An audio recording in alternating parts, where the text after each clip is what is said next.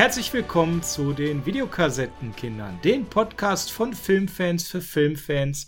Ich bin euer Host Sascha und an meiner Seite ist Pierre. Bonsoir. Äh, bonsoir. Wir machen heute etwas äh, Besonderes, etwas Français. Ja, aber da kommen wir später zu, wie immer. Zuerst natürlich der Hinweis, schön, dass ihr da seid, eingeschaltet habt. Wie immer freuen wir uns wie Bolle, wenn ihr uns auf Social Media folgt. Gebt einfach Videokassettenkinder oder Videokassettenkinder und dann mit einem Freizeichen und Unterschrift Podcast ein. Bei Instagram, da findet ihr uns, bei Twitter, da findet ihr uns und bei YouTube. Und das ist ganz wichtig, dort hat der Per bei YouTube neben unseren aktuellen Podcast-Folgen auch immer ganz viele Unboxings, die online gehen, Per unzählige mittlerweile. Es sind eine Menge. Und es sind eine Menge. Und zu einigen Neuerscheinungen gibt es dann auch immer mal so mitunter jetzt meine persönliche Meinung zu dem jeweiligen. Ups. Ah, Moment. Bin sofort wieder da.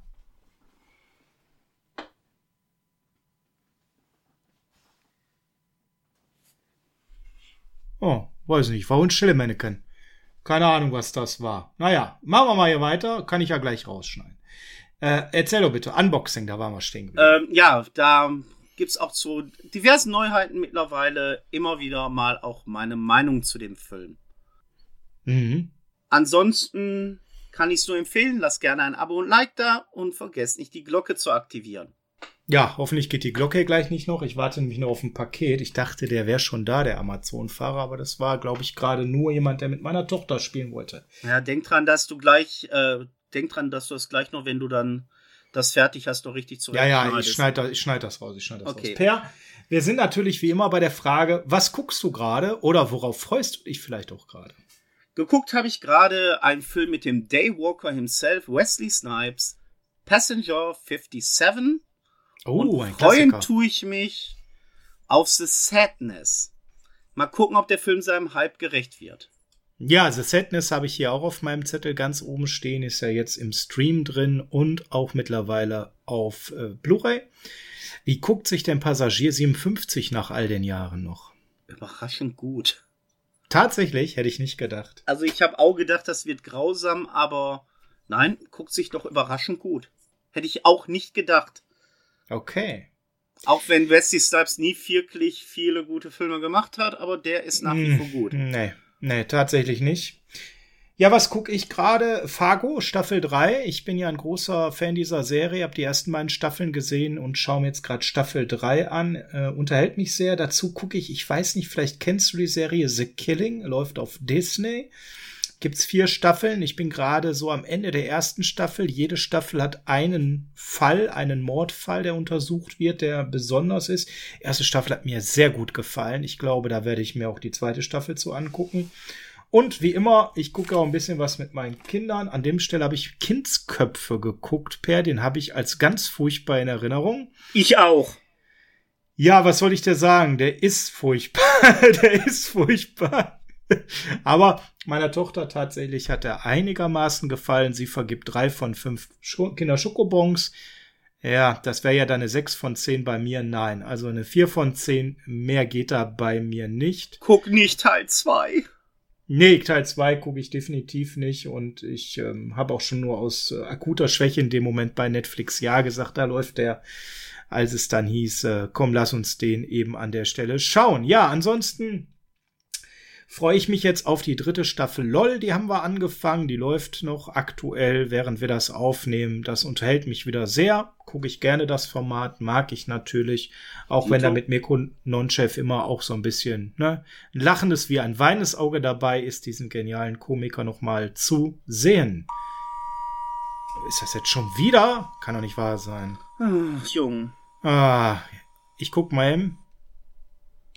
Ich Na, warte. jetzt ist, jetzt ist das, jetzt ist das der Postfahrer. Ich bin mal eben weg, ja? Okay. Ah, so ein Mist. Na, Ich mach mal auf Pause hier. So, bis der Sascha wieder da ist, kann ich euch dann wenigstens von meiner neuesten Errungenschaft erzählen. Ich habe nämlich gerade von Amazon UK eine kleine Blu-ray-Box erhalten, welche jetzt die klassischen Mumienfilme von Universal beinhaltet. Wobei der erste Film sogar auf Blu-ray mit deutschem Ton vorliegt. Und das alles für unter 25 Euro. Und da der Sascha noch nicht da ist, hm, können wir uns ja mal darüber unterhalten, wie kam es zu dieser in den 1930er gestarteten Filmreihe? Das geht nämlich auf die Entdeckung der Gruft des Tutanchamun zurück, die 1922 für Schlagzeilen auf der ganzen Welt sorgte. Diese Gruft war für 2000 Jahre verschlossen und gab den Menschen einen Einblick in einer Zeit, die diesen bis dahin völlig unbekannt war. Auch fand man einen riesigen, unvorstellbaren, wertvollen Goldschatz und einen Fluch.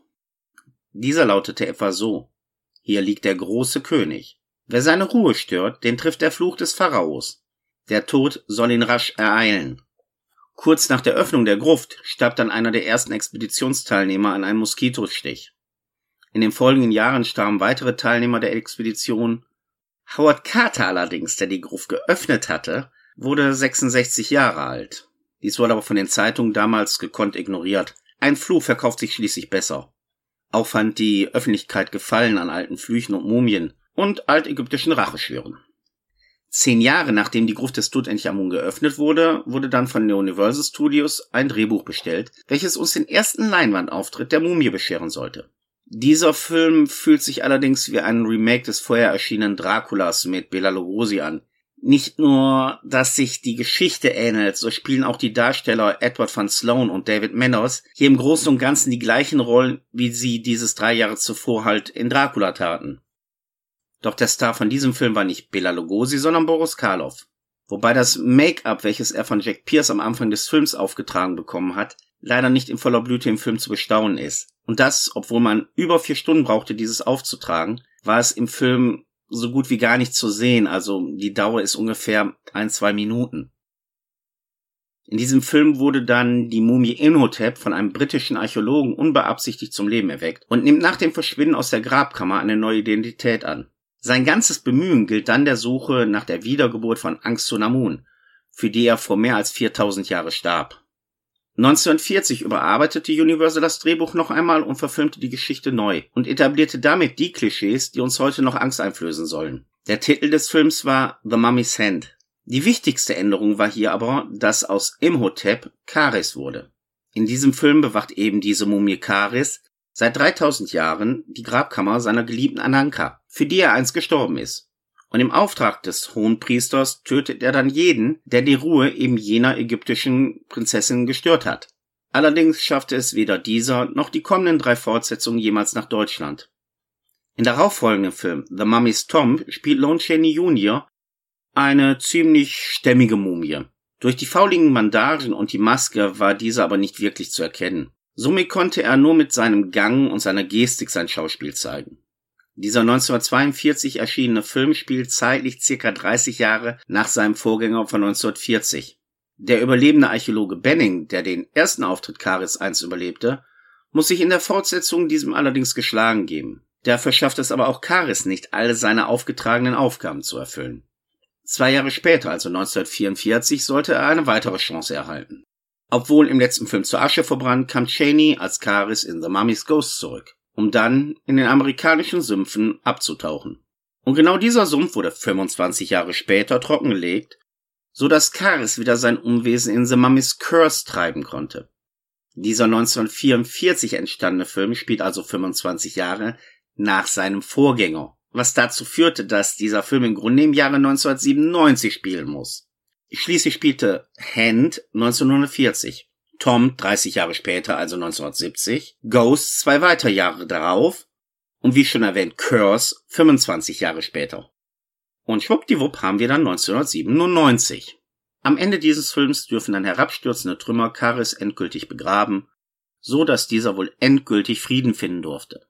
Lon Chaney Jr. spielte somit dreimal die Rolle der Mumie ohne dies auch nur ein einziges Mal ohne Maske zu tun. Gerüchten zufolge ist es aber auch so, dass er nicht die ganze Zeit hinter der Maske des Karis zu sehen ist, sondern auch des Öfteren gedoubelt wurde. Sagen wir mal aus medizinischen Gründen. Erwähnen darf man dann natürlich auch den letzten Film in dieser Box. Natürlich schickt der Universal auch Abbott und Costello in die Grüfte des alten Ägypten. Allerdings erreichte man hier nicht mal ansatzweise die Klasse und die Qualität eines Abbott und Castellos Treffen Frankenstein. Ah, so, Per, da bin ich wieder. Sorry, da war der Paketfahrer. Ich habe noch auf ein Mediabook gewartet, was jetzt endlich geliefert worden ist. Ein sehr schöner äh, Polizeschi. Aber gut, den wollen wir ja heute nicht besprechen. Da heute kommt jetzt aber nicht noch mehr, oder? Äh, nee, nee, nee, jetzt ist hier Ruhe. Jetzt können wir in Ruhe aufnehmen. Ich schneide das nachher alles raus. Ich schneide das nachher Okay. alles raus. Also wir waren stehen geblieben, was du zuletzt hörst. Also äh, da kann Ja, man. genau, da, da waren wir stehen geblieben an der Stelle. Ja, ich hatte ja schon gesagt, ähm, was gucke ich zuletzt? LOL, ne? Und ähm, das hat sehr viel Spaß gemacht. Und ach, jetzt habe ich auch, jetzt muss ich erst mal wieder nachdenken, wo ich drin war. Fargo hatte ich, glaube ich, auch schon erwähnt. Ja, Ja. hattest du? Ja, genau. Und äh, Kindsköpfe, wobei, du hast ja gesagt, nicht äh, Teil 2 gucken. Ja. Sagt der Kleine auch nicht, dass es den gibt. Nein, auf gar keinen Fall, unter gar keinen Umständen. Und ansonsten gucke ich gerade so ein bisschen True Crime Formate, die ähm, da sind, die sich so mit wahren Verbrechen beschäftigen. Allerdings muss ich sagen, hat mich noch keins so richtig 100% überzeugt. Hast du dazu völlig einen Tipp? Guckst du sowas? Mm, weniger, wobei ich wollte mir mal. Doch, eins habe ich gesehen auf Netflix äh, über so einen britischen Kultmoderator, der ein sehr düsteres Geheimnis hat, was er über 40 Jahre geheim gehalten hat. Also kann ich dir nur empfehlen. Jimmy Santon oder so heißt der Typ. Okay, okay. Ja, schreibe ich mir direkt mal auf. Also ist nicht uninteressant, aber auch sehr erschreckend zum Schluss her. Hm, ja, Echt? okay. Hm. Ja, okay, das, das ist so das, was ich halt gerade eben äh, schaue. Dann können wir jetzt endlich zu dem kommen, weswegen wir heute hier zusammen sind. Fond Thomas. Papa, schnell. Was, was, was ist denn? Mir ist das runtergefallen. Oh nein. Oh, Per, Per, ich muss noch mal eben. Ja, tut mir leid. Ich schneide das nachher alles raus. Ja. bis gleich. Bis gleich. Das wird heute noch mal was, hoffe ich. Äh, äh, sorry, sorry. Ich beeil mich. Geht ganz schnell. Ah. Ah. Ja, dann überbrücke ich noch mal die Zeit. Worüber können wir denn noch reden? Hm. Na, Wenn wir die Schwarz-Weiß-Zeit hinter uns haben, kommen wir mal in die Farbzeit der Mumienfilme. Denn 1959 kehrte Karis noch einmal in Gestalt von Christopher Lee bei den Hammer Studios zurück. Diese erweckten ja Dracula und Frankenstein im Kino zu neuem Leben. Und nun war die Mumie halt dran. Es erschien Die Rache der Pharaonen, welches im Großen und Ganzen eine Mischung aus den ganzen Karis-Filmen von Universal ist. Allerdings mit mehr Betonung auf Action. Zum Leidwesen Lees. So musste er zum einen durch eine Türe brechen, doch die Requisite hat vergessen, diese zu präparieren. Folge ausgerenkte Schulter. Ein anderes Mal sollte er durch ein Terrassenfenster brechen, allerdings war es echtes Glas und kein Zuckerglas, so dass etliche Scherben durch die Bandagen drangen. Und als Cushing auf die Mumie mit einem Gewehr schießt, verbrannten die Knallkörper Lees Brust. Ich glaube, an dem Moment hat er festgestellt, Schauspielerei kann wehtun. 1967 folgte dann von Hammer Der Fluch der Mumie. Dieser konnte aber weder mit der Handlung noch mit dem Outfit der Mumie überzeugen. So sieht es aus, als wäre dieser nicht einbandagiert, sondern würde einen schlecht sitzenden Jumpsuit tragen. Genauso simpel wie das Kostüm ist die Handlung. Archäologen entdecken das Grab eines Pharaos. Als die Mumie plötzlich verschwindet, wird einer nach dem anderen von der Expedition ermordet. Ende. Im gleichen Jahr erschien dann Die Rache des Pharaos. Auch hier wird natürlich von der Mumie Rache an den Grabplünderern genommen. Warum eine gute Geschichte verändern? Vier Jahre später, also 1971, folgte dann der letzte Eintrag von Hammer. Es erschien das Grabmal der blutigen Mumie, der dem Zeitgeist angepasst schon mehr auf sexy machte. So ist hier die Mumie erstmals auch eine Frau. Hier ging es um Reinkarnation, ägyptische Flüche und um eine schöne und geheimnisvolle Frau. Und da sehe ich gerade im Hintergrund, der Sascha kommt wieder. Ah, so, da bin ich wieder. Sorry, dass du warten musstest. Die Alles in Kleine- Ordnung. Die Große hat äh, sich einen Kakao machen wollen und dann hat die da die ganze Milch verschüttet. Da war sie ein bisschen ungeschickt. Kann ja passieren und jetzt. Ja, ja, ich habe mir die Zeit nicht- schon vertrieben. Ja, jetzt wollte sie nicht, dass Mama da sauer wird. Die arbeitet ja oben, hat mich jetzt mal eben schnell gerufen. Jetzt haben wir das zusammen alles sauber gemacht. Boah, ja. Du, aber bevor wir jetzt hier weitermachen, ich wollte dir nur mal eben kurz Bescheid sagen. Ich muss noch mal ganz dringend irgendwo hin. Ich habe heute so viel Kaffee getrunken. Das würde ich gerne eben noch erledigen. Dann haben wir ein bisschen Ruhe und dann können wir gleich frisch von vorne her starten, bevor wir jetzt wieder hier auf Aufnahme drücken. Und dann wieder unterbrochen werden, weil ich nicht mehr so lange aushalte. Ich mache das mal eben ganz in Ruhe, weiß er dauert bei mir nur maximal 18 Minuten. Und dann anschließend äh, fangen wir mal ganz von vorne wieder an. Ja? Ich warte. Bis gleich. Jo.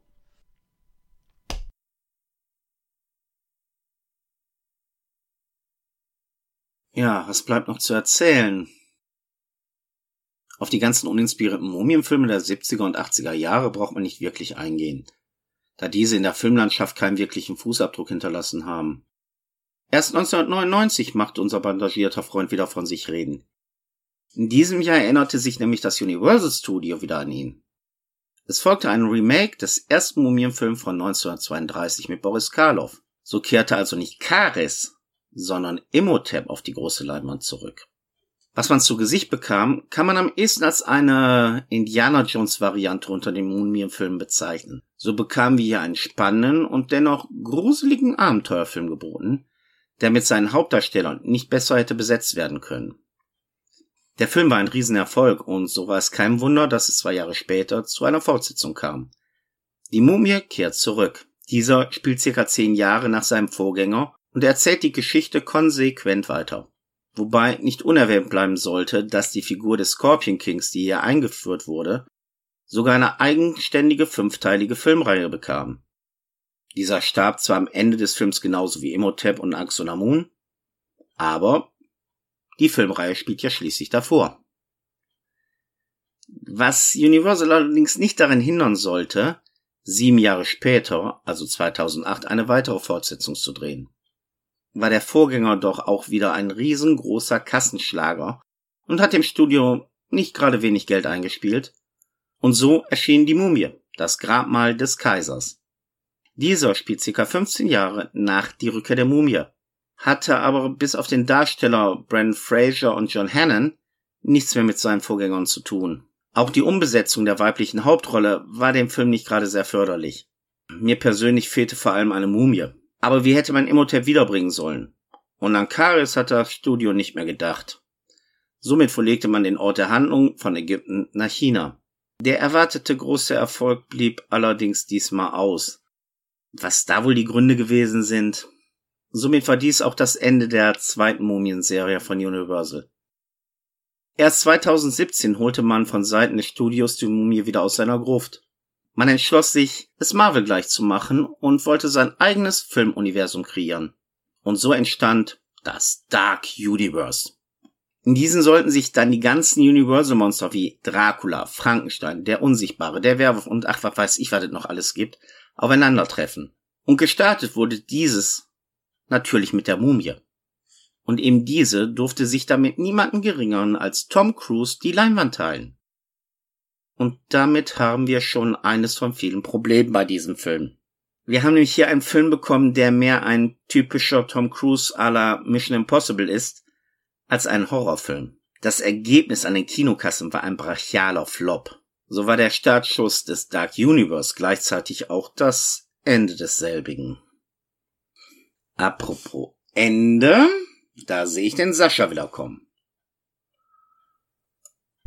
So, da bin ich wieder. Mein Gott, fünf Kilo leichter. Ha, das war nötig. Kilo oder Liter? Frau hat auch nichts mitbekommen von dem Unglück von der Großen. Jetzt spielt sie da schön mit der Kleinen. Wunderbar, jetzt ist Ruhe im Haus. Jetzt können wir hier ganz entspannt aufnehmen, Per. Ich habe ja jede Menge Zeit, du ja Gott sei Dank auch. Ja. Ja, jetzt ist halt nur wichtig, jetzt müssen wir natürlich nochmal ganz von vorne anfangen, quasi alles einmal zurückspulen und dann. Liebe Videofreunde, da Sie das Programm Ihrer Wahl jetzt gehört haben, möchten wir Sie bitten, das vorliegende Programm zurückzuspulen, weil es sonst bei Ihrem Videokritiker Ihrer Wahl einen Mark extra kostet. Ich bedanke mich für Ihre Aufmerksamkeit und wünsche Hä? Ihnen bandagierte gute Tage. Auf Wiedersehen. Bandagierte, bandagierte gute Tage? Äh, ja, auf Wiedersehen. Bandagierte gute Tage? Hä? Wie meinst du das denn? Wirst du noch merken. Ciao.